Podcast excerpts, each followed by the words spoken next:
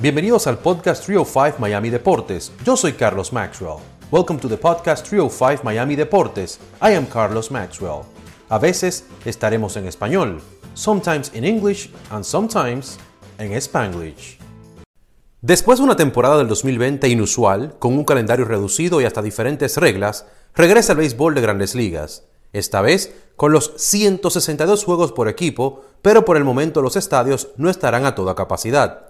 En este episodio hablamos sobre las expectativas para la nueva temporada con nuestro compañero en deportes en Telemundo 51, Carlos Rafael, y también contamos con declaraciones del lanzador de los Marlins, Sandy Alcántara. Bueno, hoy tenemos un episodio de Trio 5 Miami Deportes especial porque estamos los dos Carlos de Telemundo 51. Le podríamos llamar a este podcast Los Carloses. Bienvenido, mi amigo. Los tocayos. Exacto. un placer. Y colegas. Un placer, sin duda alguna, estar contigo y compartir con todos los escuchas de esta transmisión, de este podcast. Y bueno, por supuesto, estamos aquí para hablar todo lo, que haga falta sobre grandes ligas. No, y lo grande del caso, que tengo que hacer una confesión antes de que comencemos, y es que tú me enseñaste, estamos usando la plataforma Zoom para, para hacer esto. No es un patrocinio, eh, también hay otras plataformas que usted puede usar, eh, como Skype y otras. Eh, lo estoy diciendo porque tengo que confesar que tú me enseñaste. Tú, la primera entrevista que yo hice fue con un boxeador que se llama Teófimo López y su papá. Y tú fuiste que me dijiste, mira, tienes que mandar este código, tú lo mandes fácil, no sé qué, no sé cuánto, no sé quinto. Y gracias a tu ayuda pude seguir haciendo las otras entrevistas eh, vía virtual, sin dar patrocinio. Esto no es patrocinio, ¿eh? Bueno, así que gracias. recuerdo el año pasado cuando estaba a punto de comenzar ya la temporada regular, que estábamos cubriendo el sprint training por acá por la Liga de la Toronja en la Florida, que se da la noticia de, la pandemia, que, se suspenden los juegos, y entonces decimos, bueno, ¿y ahora qué hacemos? ¿Cómo, cómo podemos seguir eh, de cerca todo lo que acontece en el béisbol? Y bueno, gracias a Dios apareció esta variante de Zoom y otras más, y hemos podido estar en contacto con los jugadores y, por supuesto, tener eh, entrevistas, incluso adentrándonos un poco más eh, a su vida personal, porque muchos jugadores estaban en su casa y nos recibían a través de esta plataforma, podíamos hablar con ellos y era una conversación un poco más distendida y un poco más agradable. Así que, bueno, bastante ha hecho esta aplicación por el periodismo en estos tiempos de pandemia. No, claro, además yo estaba en su casa, estaba más cómodo, es como estar tú sabes, como que en su ambiente. Y lo grande es que, que, tenemos que decir también que Puro Béisbol, que es el especial que hacemos cada año en Telemundo 51, este año decidimos no hacerlo porque iba a ser muy diferente. O sea, el, el picantigo, como dicen, de puro béisbol es el hecho de estar con los jugadores en persona, bromear con ellos, eh, con los fanáticos, y ahora se hacía un poquito imposible. Y el año pasado salió, bueno, porque tuvimos suerte, prácticamente salió. Así mismo es. Bueno, eh, vamos a, como se dice popularmente, vamos a meterle al primer turno al bate lo que, lo que quieras hablar. Eh, ¿Por dónde empezamos en esta conversación? Mira, yo quiero empezar a hablar algo contigo porque me gustaría saber tu punto de vista. Nunca lo hemos hablado en persona. Eh, y le quiero decir a la gente que tú no has calculado. Aquí solamente vamos a tener algo de Sandy Alcántara, que fue lo que hablamos que íbamos a tener. Ya todo lo otro es lo que salga, lo que vinimos. Ok. Yo soy medio puritano del béisbol, Carlos Rafael. Yo me gusta el pitcher en la Liga Nacional. Eh, me gusta mi juego de nueve innings. Eh, no me gusta eso de corredor en segunda. No me gustaba esas cosas. Pero en el 2020 eh, cuando se hizo las nuevas reglas debido a la pandemia y, bueno, porque era un calendario inusual, me gustó mucho. O sea, le cogí el gustico, como dicen, a las nuevas reglas. Me gustó el hecho de que hubiese un bateador designado en la Liga Nacional. Me gustó que los juegos fueran de siete innings en dobles, en dobles carteleras. Eh, lo del corredor en segunda, estoy ahí como que, ah, sí, no, no sé. Eh, como es el béisbol internacional, pero, pero en la liga no es así. Pero, ¿qué te pareció a ti eh, ¿Te hizo cambiar de opinión también como pasó conmigo? Bueno, yo diríamos que soy también un poco chapado a la antigua, pero hay cosas que, que, me gusta, diríamos, cambiarlas. Por ejemplo, el bateador designado a mí me gustaría en ambas ligas, porque realmente para darle la oportunidad a jugadores eh, quizás que, que, no quepan en equipos, en posiciones dentro de, de la liga, diríamos, en la Liga Nacional donde no hay bateador designado, podrían utilizarse, a, aprovecharse jugadores de, calidad que quizás eh, por problemas de lesión, porque son un poco más veteranos, podrían aprovechar un turno al bate, tendríamos, tendrían cabida a un equipo de esa liga y así no se puede, no se arriesgaría de cierta manera lanzadores que realmente, yo siempre he visto eso como que un lanzador no tiene nada que hacer en el home plate, eh, independientemente de que, bueno, su liga, esas son las reglas de, de la liga en el equipo donde se encuentra, pero en el caso del bateador designado, a mí me gustaría que fueran en ambas ligas. No sé tu opinión.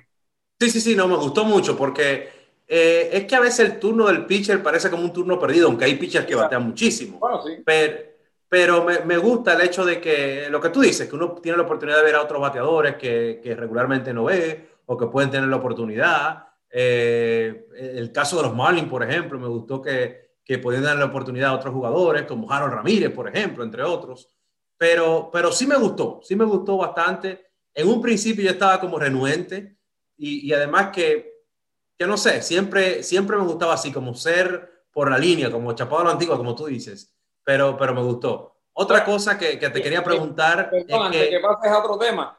Por ejemplo, en los, Marlins, en los Marlins, cuando la época de, de Iván Hernández era un turno al bate que, que se podría aprovechar. Sí, sí, sí. Y, sí. y también con el, el, difunto José Fernández también. Era un hombre que venía a batear y no era que tú decías, bueno, voy a tirarle las tres por el medio y que salga lo que salga. No, tenían que cuidarse los lanzadores porque eran, eran pitchers que cuando se, se, se paraban en el home plate con el madero al hombro podían sacarle un susto a cualquiera.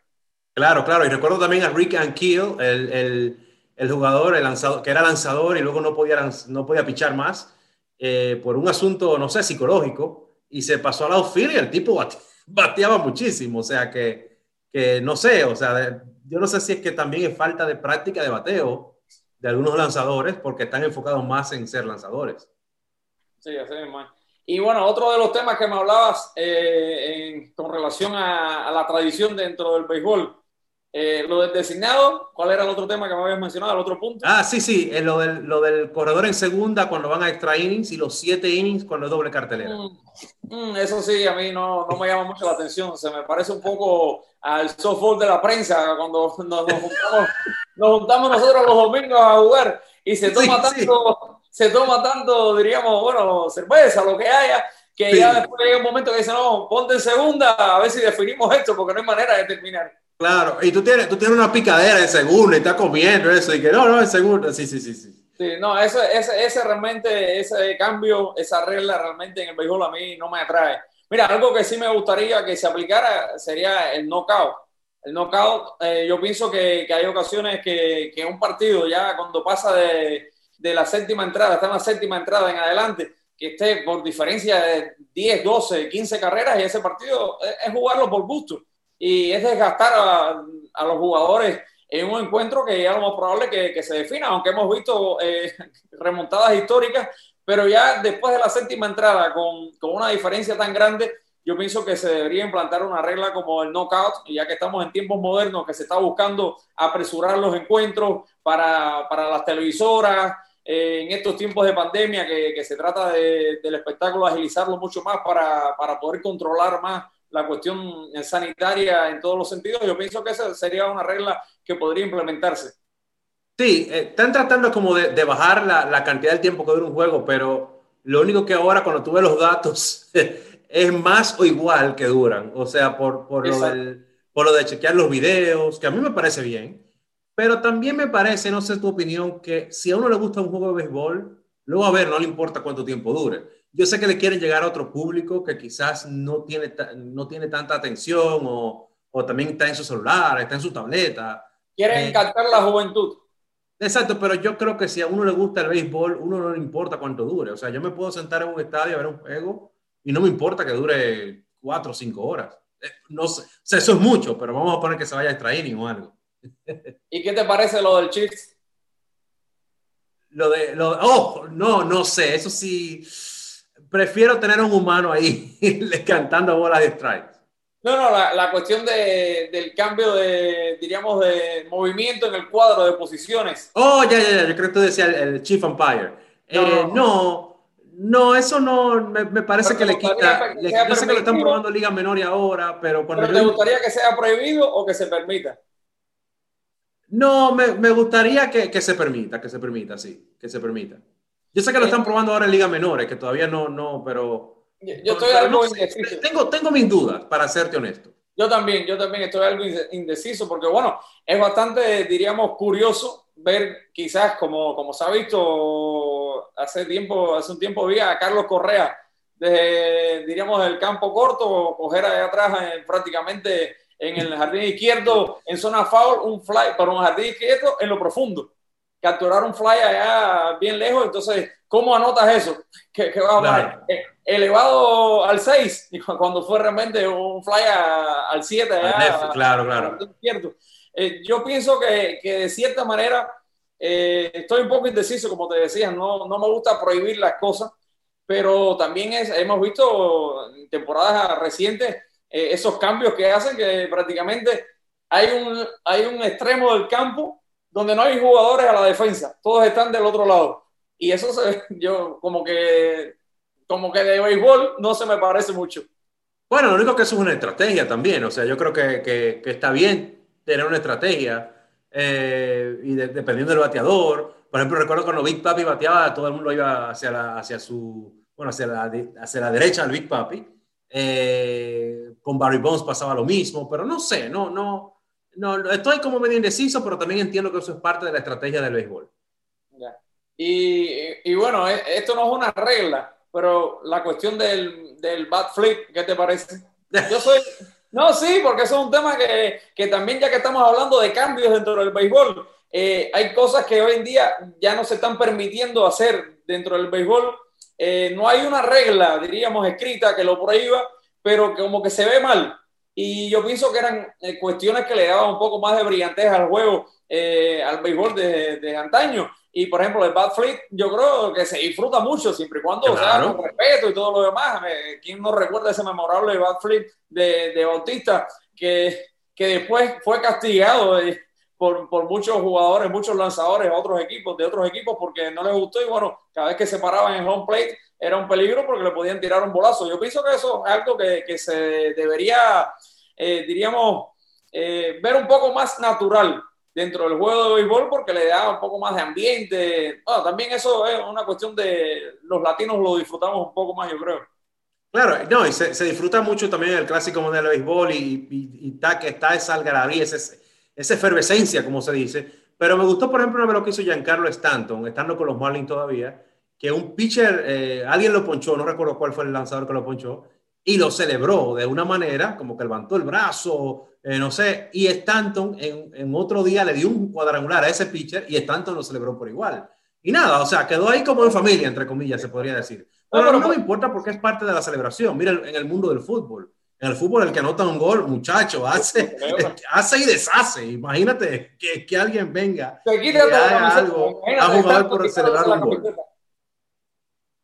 O sea, no, yo creo que yo creo que le quita un poquito. Y me gusta que haya backflip y, y, que, y que la gente lo disfrute, como también si se disfruta si poncha a alguien. Eso es parte del juego. Y además, yo creo que, que, le quita tu emoción personal el hecho de tú, que tú no puedas celebrar algo. Yo sé que hay gente que se controla y puede dar un cuadrangular y no se emociona, pero, pero eso no es cualquiera, ¿entiendes?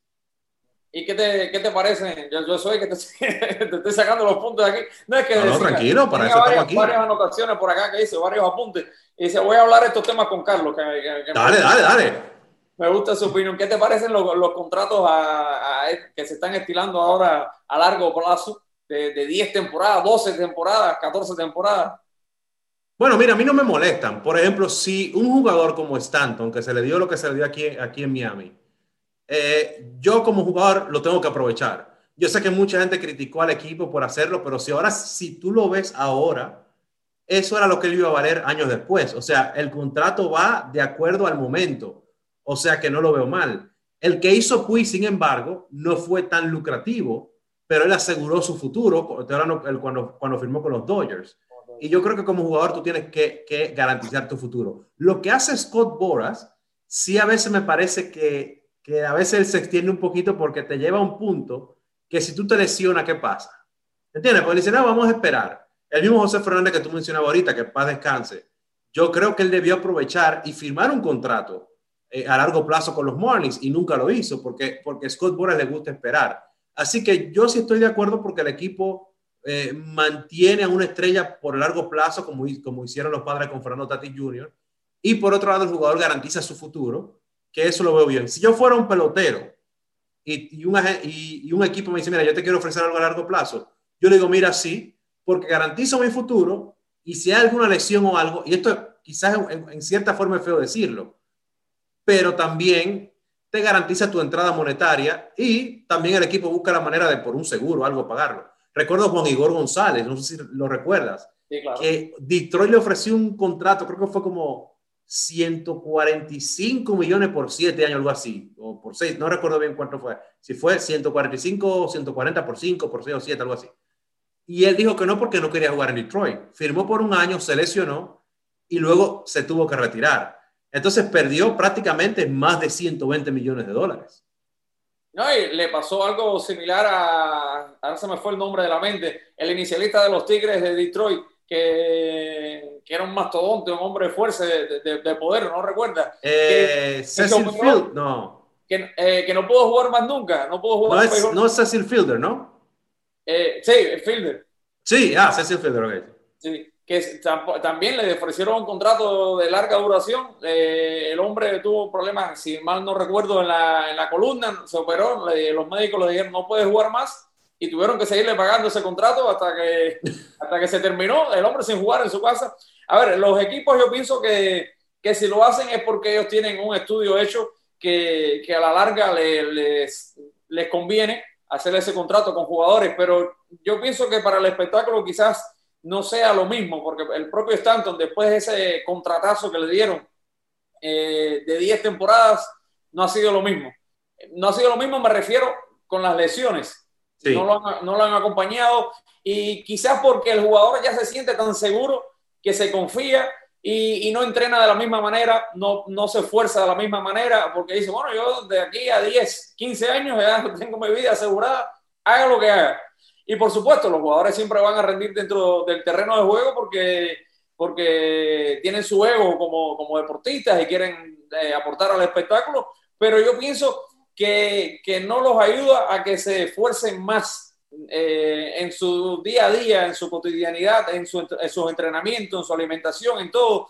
Y las lesiones después salen. Mira, el caso de Stanton, que era el que estábamos mencionando, eh, sí, después que se fue de, de, los Marlins esa temporada 2017 que, que, pegó 59 honrones, que todo el mundo decía, va a ser eh, un escándalo a partir de ahora y de verdad que es un hombre con, con, un potencial tremendo.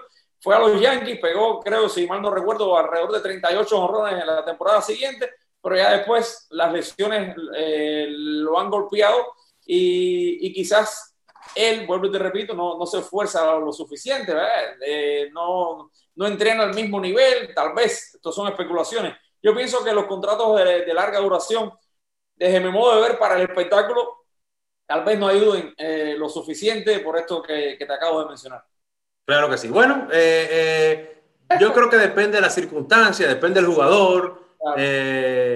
no sé, y depende también a veces hasta de la gente, como te hablaba ahorita en el caso de, de, Scott Boras.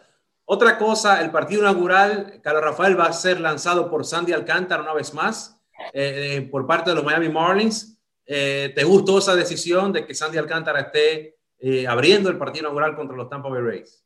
Sí, yo pienso que, que Sandy Alcántara se lo ha ganado. Es un lanzador joven con mucha ecuanimidad cada vez que sale a lanzar, que sale a un montículo yo pienso que, que Alcántara, con los resultados que ha tenido, que diríamos en cuanto a números, no han sido los mejores, porque bueno, sabemos que está en un equipo que, que está en reconstrucción, que, que ha venido de, de, menos a más con esta nueva directiva, con Jeter al frente. Yo pienso que, que Alcántara ha mostrado que tiene calidad y nivel para ser abridor en cualquier equipo de las grandes ligas y por eso ahora mismo viene siendo el primer abridor de los Marlins. Independientemente, reitero que en los números usted los mira y dice, bueno, eh, no ha tenido buenos resultados, pero cuando usted mira los partidos, ha perdido partidos en ocasiones eh, muy cerrados, ha lanzado y se ha ido ganando el encuentro y los Marlins terminaron perdiendo. Y entonces, por supuesto, eso no lo ha ayudado en cuanto a sus estadísticas personales,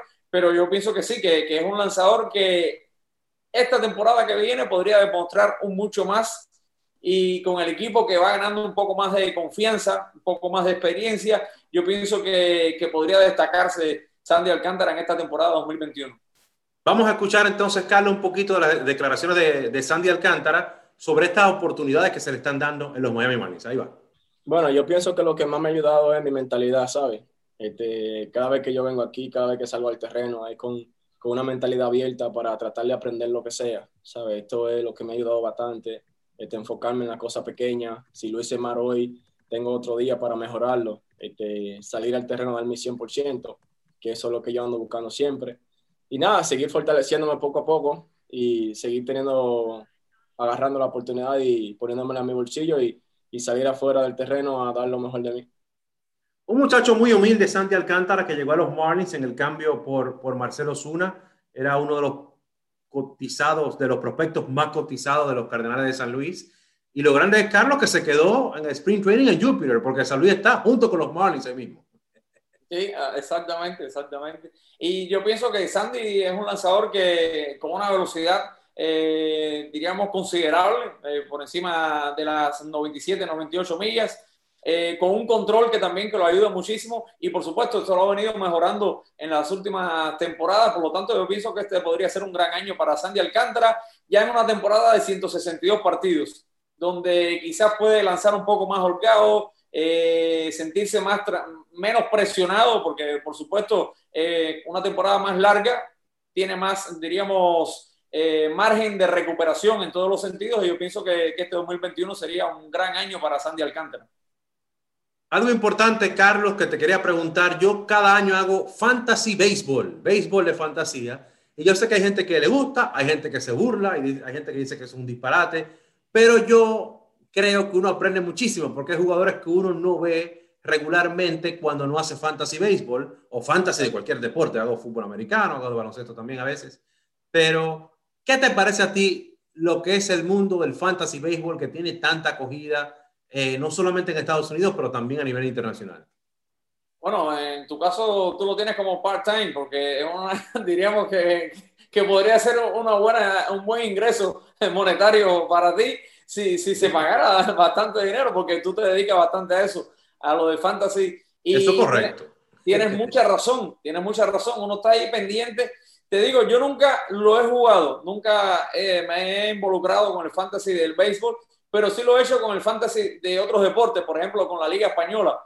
Y uno conoce jugadores que, que en ocasiones nunca ha visto o, o ha visto poco, o, o, de equipos que, que uno no sigue con frecuencia y que ha escuchado a ese jugador quizás por nombre, pero no sabe realmente el rendimiento que tiene, lo que es capaz de hacer, eh, los resultados. Y en el fantasy eso te ayuda porque eh, puedes ver todos esos jugadores, vuelvo y repito, y tienes la oportunidad de conocerlo, de, estar más pendiente de lo que son capaces de hacer y en ocasiones puede brindar una opinión un poco, diríamos, eh, más sobresaliente con relación a, un análisis, porque sabes, eh, conoces con profundidad a cada equipo, eh, a cada nómina y por supuesto yo, yo pienso que sí, que, que el fantasy es algo muy atractivo, muy interesante y es como, como ver una serie en Netflix cuando, cuando te metes, es difícil salirse.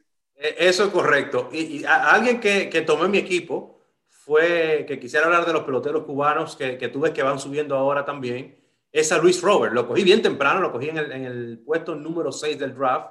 Eh, en algunos drafts tremendo, estaba yendo hasta de número 3 y 4. Tremendo ¿No? fichaje hiciste. Sí, sí, sí, sí, sí, no, no, no. Este, yo el año pasado estaba esperando que lo subieran, siempre estaba pendiente y, nunca lo, y no lo llegaron a subir. Y, bueno, ¿qué te parece Luis Robert y qué te parece de otro pelotero cubano que tú crees que debemos de observar en este 2021? Bueno, eh, Luis Robert, por supuesto, es uno, es uno de ellos, un pelotero de, de cinco herramientas que, que, no por gusto los Chicago White Sox, desde que lo vieron, eh, le echaron el guante, diríamos, y no lo han hecho solamente con él. Los Chicago White Sox le gustan mucho los jugadores cubanos y bueno, muestra es de, los contratos que han hecho en los últimos tiempos. Y bueno, si hablamos de seguir, por supuesto, está Luis Roberts, está también el caso de, de Pita Abreu, precisamente en los mismos Medias Blancas, que, bueno, es un pelotero que cada temporada te impulsa 100 o más carreras, que viene siendo el MVP de este equipo de los Chicago White Sox, que este año yo los pongo como favoritos para llegar a una serie mundial, eh, porque con un estratega como Tony La Russa al frente, yo pienso que será capaz de sacarle jugo a este conjunto, de exprimir bien esa nómina a ese, a ese equipo. Está también el caso de Joan Moncada, que las lesiones no lo han acompañado en las últimas temporadas, pero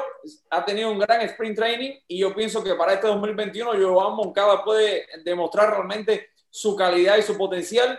Y bueno, dentro de los Chicago White Sox, yo pienso que estos tres jugadores eh, son, diríamos, eh, un factor clave dentro de este equipo y que hay que tener el ojo encima de ellos porque siempre, siempre eh, van a rendir, en el caso sobre todo de Pito Abreu y de Robert Moirán, a no ser que tenga algún que otro problema con, con lesiones, en el caso de Pito Abreu también, que, que ya viene siendo como un veterano. Eh, si físicamente, si el físico lo acompaña, yo pienso que son tres jugadores dentro de los Chicago White Sox que, que van a hacer mucho para que este equipo pueda llegar a una serie mundial. ¿Sabes que me, me, decía eso de Tony La Russa? Y, y tiene tanta razón. Eh, estuvimos, eh, eh, cuando fuimos a Arizona, fui al entrenamiento de, lo, de, los Chicago White Sox. Y yo dije, este equipo tiene un trabuco, pero le falta algo. O sea, es, es feo venir de, de, fuera sin ser un atleta eh, y decir cosit, cosas como la que te voy a decir ahora, pero sentía que le faltaba un poquito de disciplina. Sentía que había como que estaban, o sea, está bien estar relajado, porque, porque lo, Equipos como los Cubs ganaron relajados, equipos como los, los, Kansas City Royals en el 2015 ganaron relajados, pero creo que estaban demasiado relajados. Y yo decía, y yo recuerdo que le decía al, al, camarógrafo que andaba conmigo, Memphis Marmolejo, le decía, ¿sabes que este equipo es un trabuco? Pero siento que están extremadamente relajados. Creo que debería haber un balance entre el, el relajo, la música alta, que está bien, pero pero un poquito de orden. Y yo creo que Tony La Russa, con su experiencia, va a traer ese orden. Y para mí, al igual que como tú dices, lo veo como uno de los favoritos por ese balance que va a, tener, que va a traer Tony La Russa. Bueno, en el papel, yo diría que viene siendo, no voy a ser absoluto, pero una de las mejores nóminas entre las tres primeras de las grandes ligas en estos momentos del equipo de, de los White Sox. Por lo tanto, Tony La Russa, que vuelvo y repito, es un gran estratega, creo y estoy convencido que a este equipo le va a poder sacar bastante provecho. Claro que sí. ¿Qué otro equipo te gusta pa para este año? Yo vi que lo, eh, bueno, ahora los Mets con nuevo dueño se reforzaron un poquito a la división de los Marlins. Me encantan los Bravos, me parece otro trabuco, otro equipo que va a estar compitiendo fuerte. Eh, los bueno, Dodgers otra vez. Los, Dodgers, que... los Dodgers, es que los Dodgers, eh, no sé, yo siento que siempre como que, bueno, ganaron la Serie Mundial, pero pero como que en la temporada regular súper bien y como que siempre pasan unos detallitos que fallan y no llegan hasta el final, aunque el año pasado ya la ganaron, pero no sé, es un equipo como extraño. Bueno, tú sabes lo que pasa con los Dodgers, desde mi modo de ver. A mí me gusta todo de los Dodgers, menos el manager. A menos, me pasa igual. Me pasa... Sí, mira, él es una gran persona y lo respeto como persona, pero creo que como dirigente no toma las decisiones ideales en los playoffs. Y creo que a los Dodgers le ha faltado eso. O sea, tienen una, una, una oficina, una gerencia excelente que utiliza mucho la analítica, eh, eh, confían en sus scouts y todo eso, pero cuando es hora de contratar managers, creo que pueden encontrar mejores dirigentes por ahí. No es nada personal con Dave Roberts, ojo, creo que es una gran persona, pero creo que como dirigente ese equipo aunque ganaron la Serie Mundial en una temporada inusual, eh, debería de tener otro manager. Sí, porque bueno, las temporadas anteriores, previas a la de la pandemia, eh, siempre los Dodgers ahí empujando, empujando, llegaban a la Serie Mundial y nada. Y ahí es donde veíamos los errores esos pequeños que definían, definían campeonato, en el caso de, del de, de manager Dave Roberts. Y yo pienso que, bueno, si lo ponemos en otro equipo, sin esta banda que tiene en Los Ángeles, yo pienso que no va a hacer nada. Lo que ha logrado, y vuelvo y repito, no tenemos, no tenemos nada contra él como, como persona, estamos hablando desde el punto de vista deportivo. Eh, lo que ha logrado hasta ahora es porque tiene un equipazo eh, claro. allá, allá, en Los Ángeles, pero si lo sacas de ahí, yo pienso que, que no, no podría hacer mucho porque realmente hemos visto que, eh, no sé, como que seguía mucho por la, por la sabermetría, eh, por estas cuestiones que, que, en el béisbol, bueno, ya vemos lo que le pasó, ya vimos lo que le pasó a Kevin Cash la pasada serie mundial con la sabermetría, sí. lo pagó bien caro, lo pagó bien caro, y en ocasiones yo pienso que, que hay managers que tienen que tener, eh, que deben tener su, su, intuición dentro del béisbol, claro. como estrategas, eh, como Tony La Russa, que lo mencionábamos, lo mencionábamos hace un rato, que son managers que, ok, eh, esto me lo dicen los números, la computadora me dice esto, pero yo pienso que, que no, que en este momento hay que tomar otra decisión y esas decisiones en ocasiones, eh, por supuesto, son determinantes. El, el que era dirigente de los, de los Astros de Houston, se me olvidó el nombre ahora. Eh, los, ¿Cuál? AJ Hinch. AJ Hinch, ese mismo, que ahora está...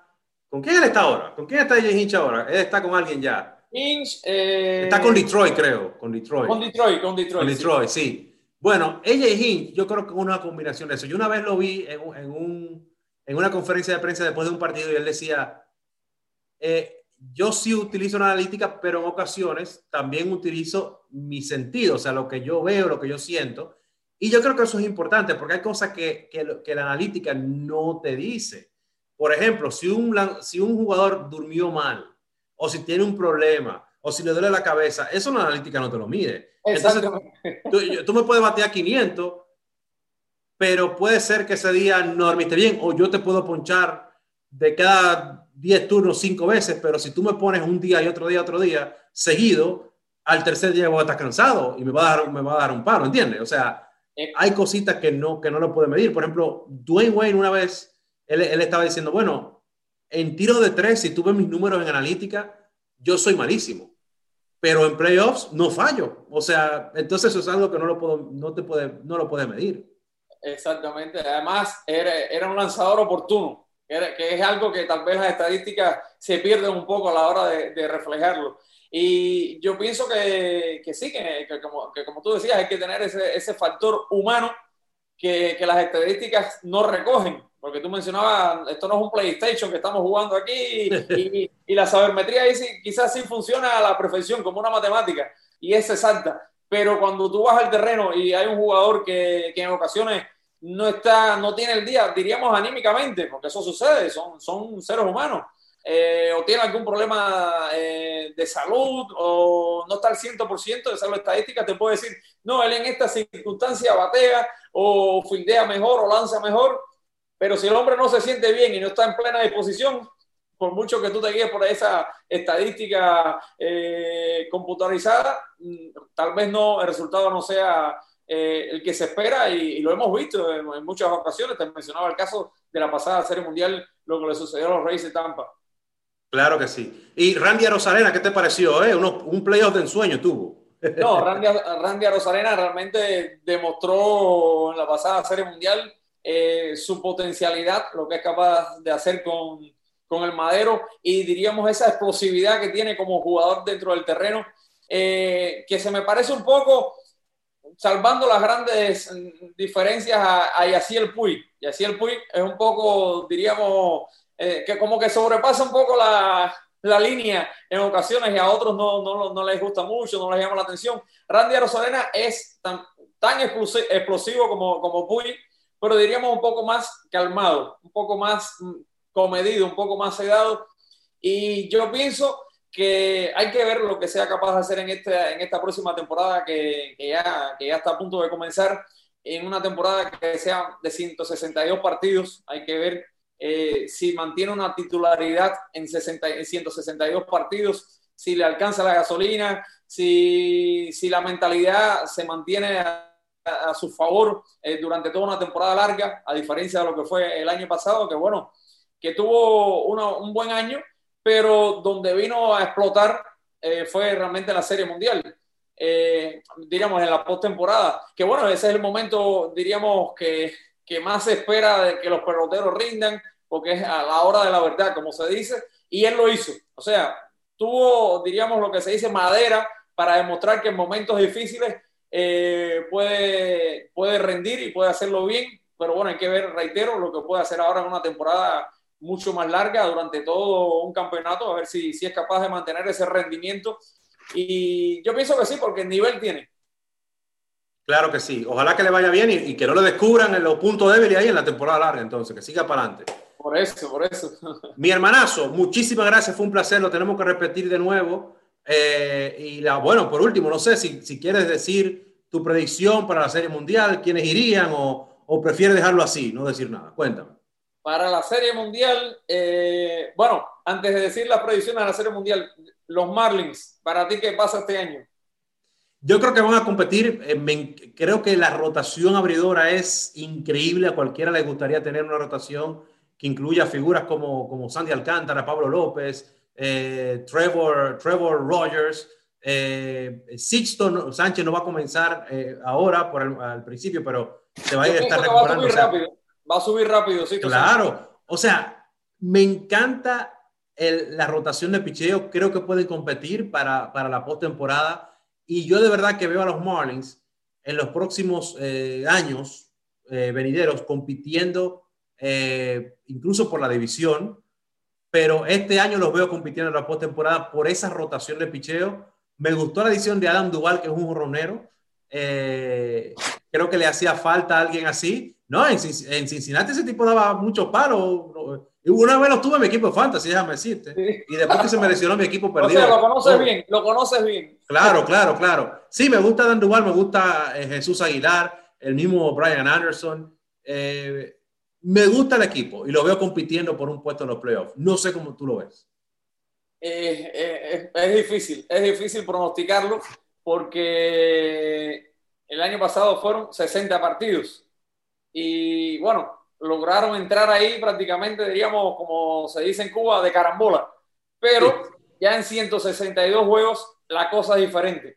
La cosa es diferente y yo pienso que es un equipo que, como te decía, eh, está en reconstrucción y yo pienso que hay que darle por lo menos 3, 4 temporadas para que logren consolidar un, un buen teammate y yo pienso que, que para esta temporada próxima es, es difícil pronosticar que clasifiquen a la postemporada. Ojalá, ojalá, tienen jugadores de calidad eh, que ya van ganando experiencia, que han, que han venido demostrando que tienen nivel, pero vuelvo y te repito, una temporada mucho más larga. el pronóstico para mí, en mi caso, es mucho más reservado, reservado y sobre todo si tenemos en cuenta que están en una división con los Bravos de Atlanta, con los Mets, que los Mets eh, para mí eh, es un equipo independientemente de que no han tenido eh, buenos resultados las pasadas campañas. Esta que viene, yo pienso que podrían estar dentro de los favoritos en, en esta división en el este. Eh, yo, yo, diría que el primero y el segundo lugar estaría entre los Bravos y los Mets. Y por eso pienso que sería muy difícil para, para los Marlins colarse ahí. Ok. Para la Serie Mundial, yo me voy con White Sox contra Bravos y los Bravos ganando la Serie Mundial y vas a dejar fuera a los Yankees. A los Yankees fuera, muchas lesiones, muchas lesiones ahí. tienen un trabuco y que el año pasado mira, hablando de los Yankees de la Serie Mundial. Mira, mira, déjame decirte algo. Me gusta que tenga a Corey Clover porque creo que el hombre, lo cogí en mi equipo de fantasy, por cierto, en un round bien temprano, round 5. Eh, me gusta porque, óyeme, el potencial que tiene Clover si está saludable, óyeme, ese tipo es, un es un posible ganador de Cy Young si se mantiene saludable. Eh, el, otro muchacho, Jamison Tylon, creo que se pronuncia así, Jamison Tylon, ese lo, también lo tengo en mi equipo de fantasy. Y si el muchacho se mantiene saludable, también puede dar dolor de cabeza. Me gustan mucho los Yankees, pero me gustan los White Sox y me voy White Sox, Atlanta y Atlanta ganando la Serie Mundial. Bueno, está, está bastante atrevido ese, ese pronóstico. Por, por, Chicago estoy de acuerdo contigo, pero dejar fuera a los Dodgers eh, es también un poco, diríamos, eh, atrevido, un poco difícil dejar fuera a los, a, los Dodgers, independientemente que, que, los Bravos con, con Acuña Jr., que, que, viene siendo uno de los jugadores a seguir eh, desde, desde ya y bueno, en las próximas temporadas va a ser para mí uno de los mejores jugadores de grandes ligas eh, por mucho, por mucho tiempo. Y yo pienso que, que, los Bravos, independientemente de eso, le va a costar eh, bastante eh, sobrepasar a, los Dodgers de Los Ángeles en la Liga Nacional. Ok, entonces tú te vas Dodgers Yankees. Yo me voy con los Dodgers. no, no, no, no, con los White Sox. White Sox Dodgers para hacer el mundial. Exactamente. Y la gana los White Sox.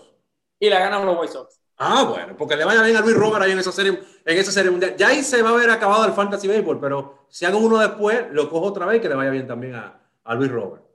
¿Y todavía tiempo todavía del Fantasy entonces? No, bueno, ya en la liga que yo estoy, donde hay, está incluso el meteorólogo John Morales, eh, allá en el canal hay varios más de los productores de, de nuestra cadena hermana NBC6, pero ya los equipos están completos, incluso ya hicimos el draft. Pero voy a, si alguien se va, Carlos, yo te invito, te voy a invitar a la liga para que te unas a nuestra liga. Lo único que sí te digo, ahí la gente lo toma en serio y se enoja y todo, así que ten Ah, cuidado. ok, ok. De bateador emergente, entonces tenme ahí. Gracias, mi hermanazo, y que se repita una vez más. Claro que sí, un abrazo, Tocayo. Igual, gracias. Muchas gracias por haber escuchado este episodio de Trio 5 Miami Deportes. Until next time.